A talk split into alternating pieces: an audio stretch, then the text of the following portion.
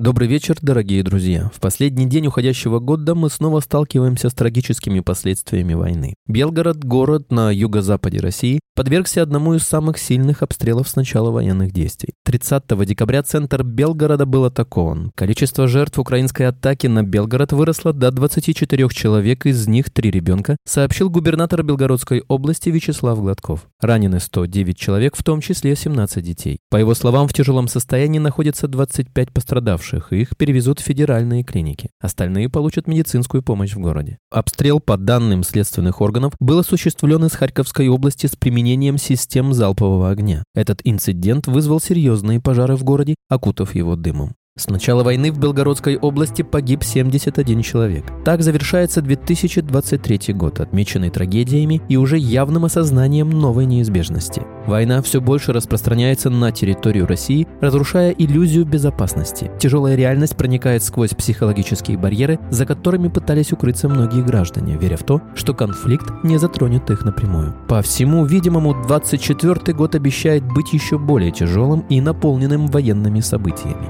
Мы, команда «Сводок Украины», будем продолжать освещать события в новом году. Надеюсь, что это будет последний год войны. Всем нашим слушателям желаем мирного неба над головой. Пусть наступающий 24 год принесет нам всеобъемлющий мир и завершение военного конфликта. С наступающим новым 24 годом!